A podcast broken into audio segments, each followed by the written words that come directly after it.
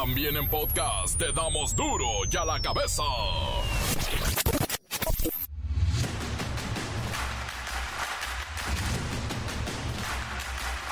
Miércoles 7 de febrero del 2024 yo soy Miguel Ángel Fernández y esto es duro y a la cabeza sin censura. Las 20 iniciativas de ley presentadas por el presidente López Obrador tendrán para su aprobación como límite el mes de abril del 2024 cuando concluya el último periodo ordinario de sesiones. ¿Se podrán llevar a cabo? Ponen bajo la lupa el trabajo doméstico para que no haya abusos laborales. Las patronas se niegan a darle IMSS y salario mínimo a sus trabajadoras. No se pudo. Iguala, Guerrero anuncia la cancelación de la Feria de la Bandera ante los hechos de violencia y las amenazas que se han recibido en el municipio por parte del crimen organizado. Guatemala despliega 5 mil soldados para combatir a los cárteles mexicanos en la frontera con Chiapas. México envía a Chile dos aviones con 26 toneladas de alimentos para los damnificados por los incendios forestales que han cobrado la vida de más de 120 personas. La legendaria banda Maldita Vecindad reprograma sus shows por el estado de salud de su vocalista Rocco Pachucote. Se encuentra hospitalizado y en estado grave de salud. El reportero del barrio advierte a los delincuentes que caen en las manos del pueblo que ahorita, a como están las cosas, la gente lincha y después verigua. En los deportes, la Bacha y el Cerillo traen la Liga de Campeones de CONCACAF en donde le dieron ya una desplumada a las Águilas. Cayó el campeón. Comencemos con la sagrada misión de informarle, porque aquí no le explicamos las noticias con manzanas, no, aquí las explicamos borbados. Todavía no se nos quita lo borbado.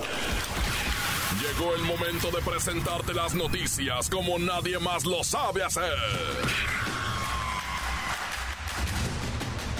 Los datos que otros ocultan, aquí los exponemos sin rodeos. Agudeza, ironía, sátira y el comentario mordaz. Solo el duro y a la cabeza. ¡Arrancamos!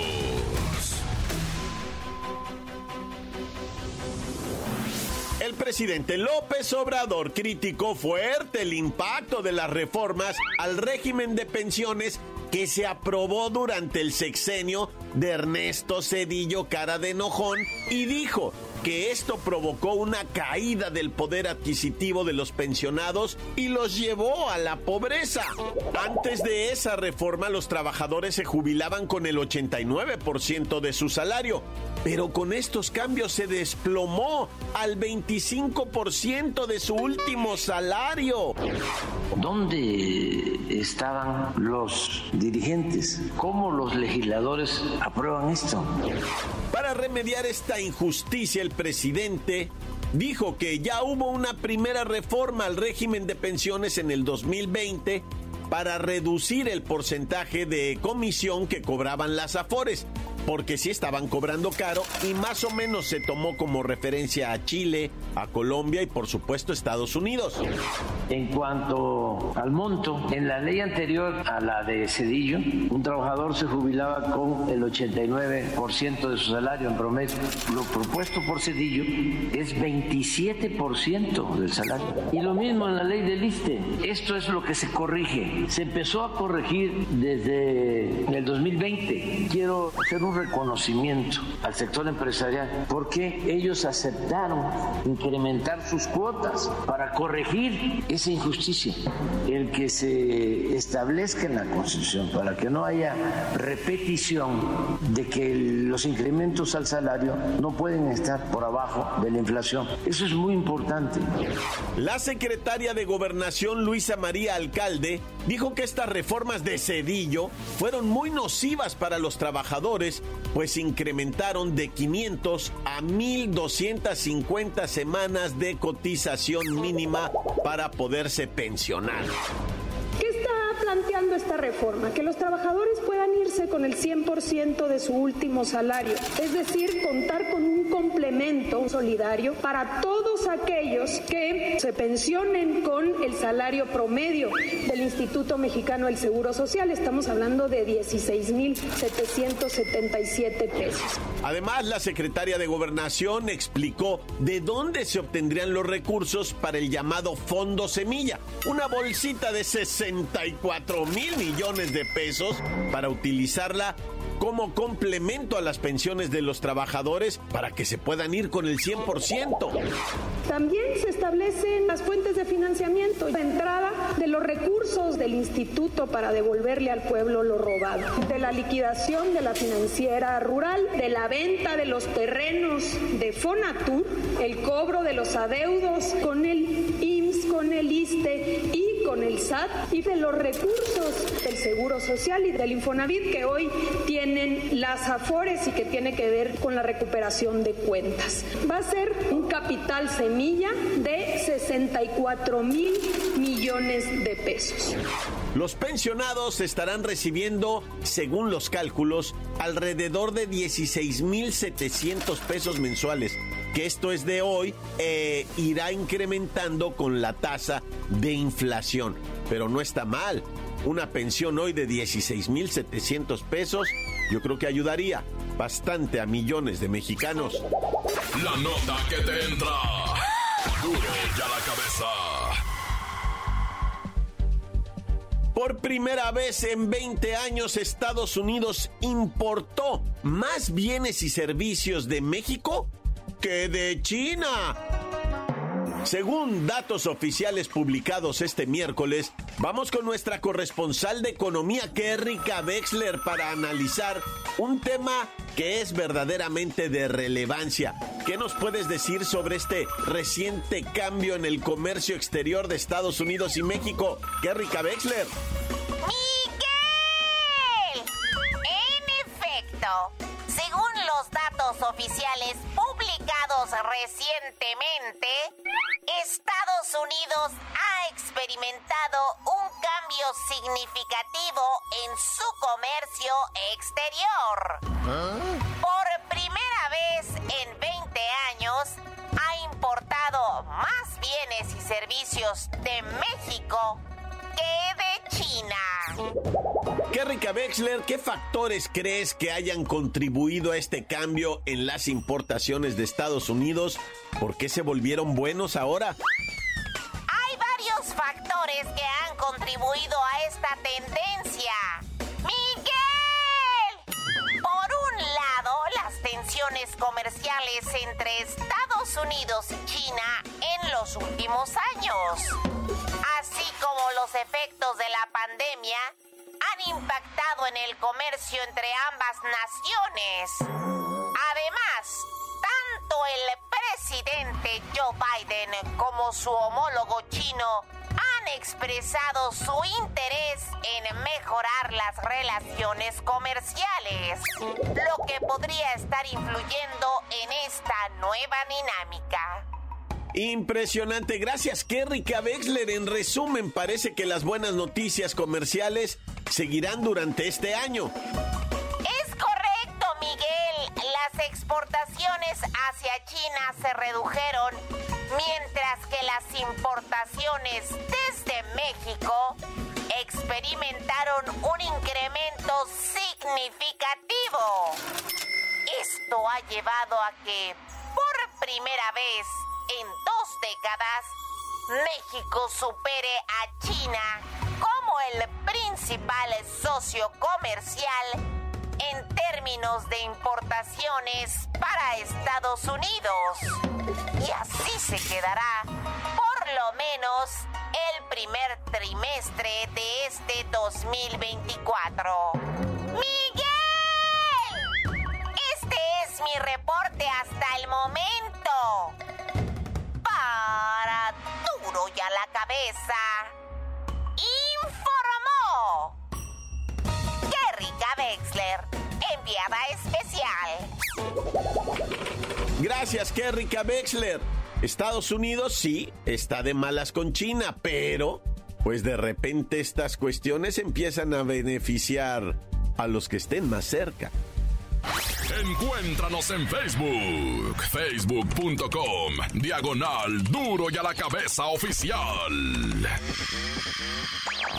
Estás escuchando el podcast de duro y a la cabeza. Síguenos en Twitter, arroba duro y a la cabeza. A ver, bueno, Almita, ¿me escuchas? Mira, mija, por favor, mándale rápido, chiquita, a Palacio Nacional, a ya sabes quién, un recordatorio que escuche el podcast de Duro y a la Cabeza, que lo escuche en Spotify, porque ahí están hablando de él, y a ver si los menciona, para que los haga famosos. Pero mándale, mándale a Jesús también que le recuerde, que lo escuche en el Spotify. Sí, que lo descargue y que le pongan seguir en Spotify, el podcast de Duro y a la Cabeza. Ándale pues, chiquita. Ahorita ya voy para la oficina, ¿eh? No vayas a estar de voladita con el mensajero, chiquita. Mosta. Oye, ¿no ha hablado mi esposa? Bueno, llego en cinco minutos, llego. Y ya no te oigo porque voy pasando por debajo de un puente. Duro y a la cabeza. El reportero del barrio advierte a los delincuentes que caen en las manos del pueblo que ahorita, a como están las cosas, la gente lincha y después verigua. Montes, Montes, Alicantes, Pintos. Oye, pues resulta, ¿verdad? Que le pusieron un 4 a un repartidor de Didi. Y le dijeron, no, Simón, allá en Jalapa, Veracruz, aquí te calmo, tráete el lonche. Pero el vato era malandro, pues. Andaba extorsionando y no sé qué. Total que lo esperaron en una tienda, lo metieron para adentro y le dieron pamba, pero macizo entre varios choferes. Lo sacaron así, dándole recio y ya empezaron a decir, tráiganse la gasolina. No, el vato salió chicoteado, pues los extorsionaba, pues. Por eso la gente gritaba, denle recio, no, pues así que chiste, con el casco, sáquenselo. Y Simón le quitaron el casco y con el mismo le dieron en la el compa sí lo dejaron atolondrado, güey. Y es triste, ¿verdad? Que ya la raza tiene que empezarse a hacer justicia por propia mano. O sea, no es que lo hayan agarrado robándole a alguien, no. O haciéndole un perjuicio a alguien así de, no. O sea, lo atraparon, le pusieron una trampa, ¿verdad? Este vato que cayera con las manos en la masa, de extorsionador y todo. Y con eso lo entregan a la policía, pero también, pues le ponen una zapatería que qué bárbaro. Pero tú crees que esto arregla algo, no, hombre. Un extorsionador menos y los demás. Y bueno, lamentable hecho allá en la autopista siglo XXI, donde se vuelca un tráiler, ¿verdad? Y afortunadamente ni su pasajero ni él padecen de alguna lesión, se salen por un lado y todo queda tranquis, ¿verdad? Más sin en cambio el trafical, ¿te imaginas? Atravesado el tráiler. Ni un carro para allá, ni uno para acá y ya llevaban más de hora y media ahí cuando de repente alguien va, pone la cancioncita en su carro de payaso de rodeo y se juntan más de 20 personas a bailar, ¿verdad? Como si fuera la boda de alguien. Taracataca, tacatacatacatán, taracataca, tacatacatacatán. ¡Hijo eso! No puede ser que esa canción nos ponga de buenas hasta en el tráfico, ¿no? Y nos haga bailar. ¡Qué chulada! Un saludo a Caballo Dorado, ahí en Chihuahua. ¡Qué machine! Varios de ellos dedicados ahora a la construcción. No, todavía, todavía van a los bailes y todo. Y Caballo de Rodeo sigue rifando. Bueno, ya, mucho verbo debilite y yo estoy muy mormado. Thank you. Agentes de la Fiscalía General de Justicia del Estado de México se arrimaron a la Universidad Chapingu para agarrar al maestro rector, ¿verdad? Acusado de abusar de una muchachita. ¿Y qué crees? No lo defendieron. Los mismos alumnos empezaron a aventarle cosas a la Fiscalía. Que no, que no, que no es cierto, que no invadan, que no rompan la autonomía. Que oye, pues si van por un abusador sexual, que está escondido, es más, hasta se le dieron tiempo de que se fugara. De veras que a veces no se entiende va? Que empezaron a alegar los morros, va. están violando la soberanía, que lo detengan afuera. Nuestra escuela está haciendo. Y pues se enardecen a todos y empiezan a aventar frutsis, va, y sándwiches. Y acá va en contra de los uniformados. Y luego el otro vato que está acusado de algo serio, abuso sexual de una alumna, se da la fuga. Pues sí, así tranquilamente, ¿verdad? Pues me están haciendo el paro mis mismos alumnos, alegando de algo que tienen razón. Eso sí, cierto. Los alumnos en eso tenían razón. Y la autoridad no puede cometer infracciones para hacer justicia. O sea, tampoco es un relajo esto, ¿verdad? Por un lado, los alumnos tenían razón, sí, pero la justicia dijo, pues vamos a sacarlo de ahí porque ahí está metido y no se quiere salir. Ah, de todas maneras se fugó, no, ya. Y bueno, en una barranca, ¿verdad? De la Magdalena Contreras fue encontrada una mujer ya sin vida, la estaban buscando, ya tenía rato, 50 años la señora, ¿verdad? Y pues andaban con la cuestión de, ah, caray, ¿cómo que no aparece? Pues a dónde se iba a ir, ¿no? Y empieza la buscadera y se meten los vecinos y denuncian y redes sociales y van a la barranca de San Bartolomeo Cotepec, ¿verdad? Y allá en las profundidades entre los matorrales fue localizada la mujer, 40 metros para abajo, ¿te imaginas? Dicen, va a los vecinos, pues nomás garantícenos que no la empujaron, que se cayó sola, porque está fácil haberla empujado. Y las autoridades dicen, no, pues tendríamos que investigar, eso no se nos da. Ay, juicio. Inmediatamente dice, pero ¿cómo? O sea, quieren que investiguemos. Ay, si ya la encontraron. O sea, querían encontrarlo, querían que investiguemos, porque, o sea, como que la autoridad siente que lo que la gente quiere es que trabajen, ¿verdad? Y que entreguen respuestas, pero pues no siempre se puede. La autoridad está ocupada. Naya. ¡Corta! La nota que sacude. ¡Duro! ¡Duro ya la cabeza! Encuéntranos en Facebook, facebook.com, diagonal duro y a la cabeza oficial. Esto es el podcast de duro y a la cabeza. En los deportes, la Bacha y el Cerillo traen la Liga de Campeones de CONCACAF en donde le dieron ya una desplumada a las águilas. Cayó el campeón.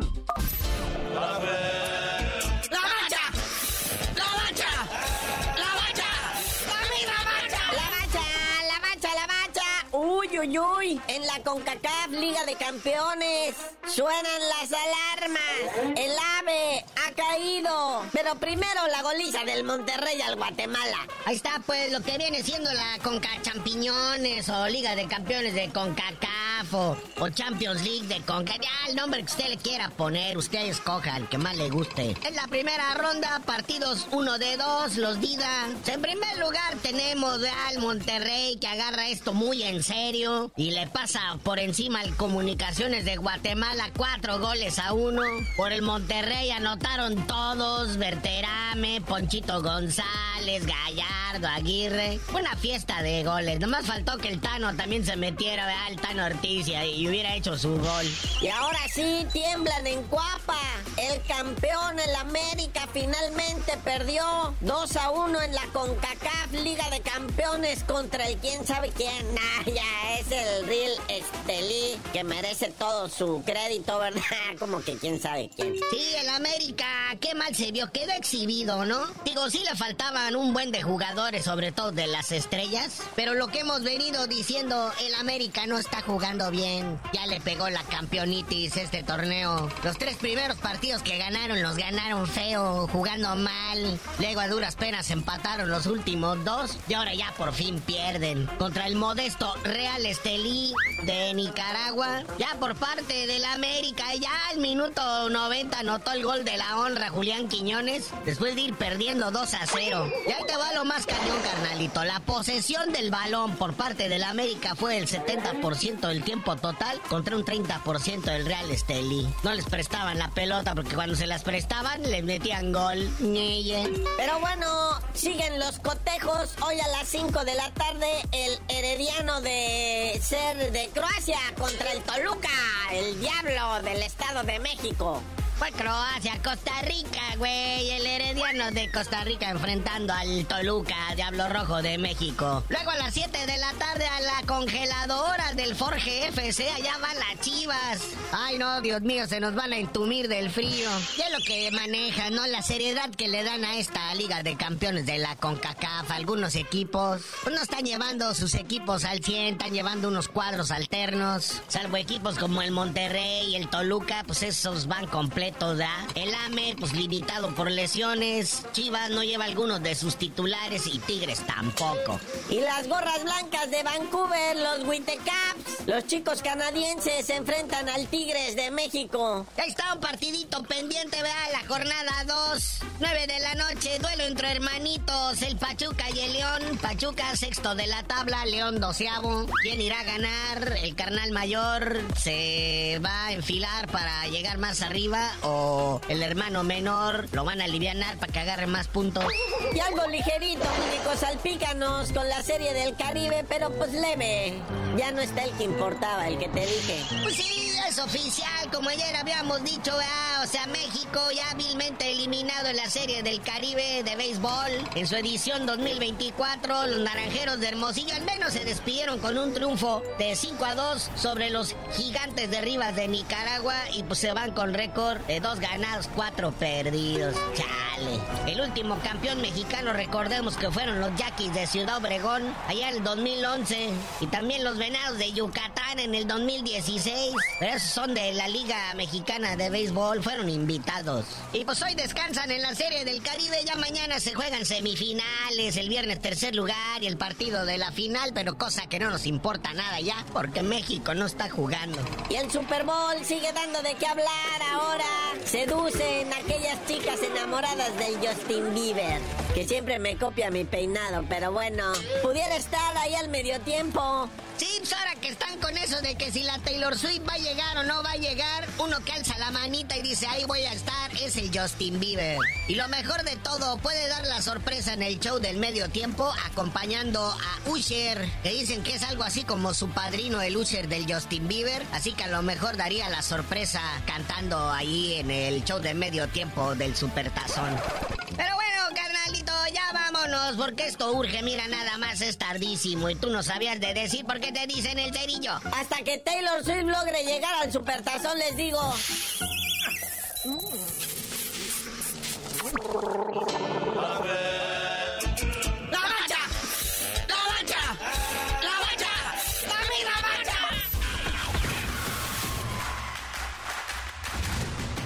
Por ahora hemos terminado, no me queda más que recordarles que en duro y a la cabeza no le explicamos las noticias con manzanas, no, aquí las explicamos con huevos.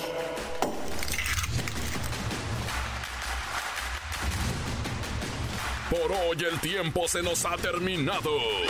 Le damos un respiro a la información, pero prometemos regresar para exponerte las noticias como son. Y a la cabeza es Miguel Ángel Fernández, Arturo González, Eddie González y la producción de Luis González, el señor X. Una producción original de MBS Radio.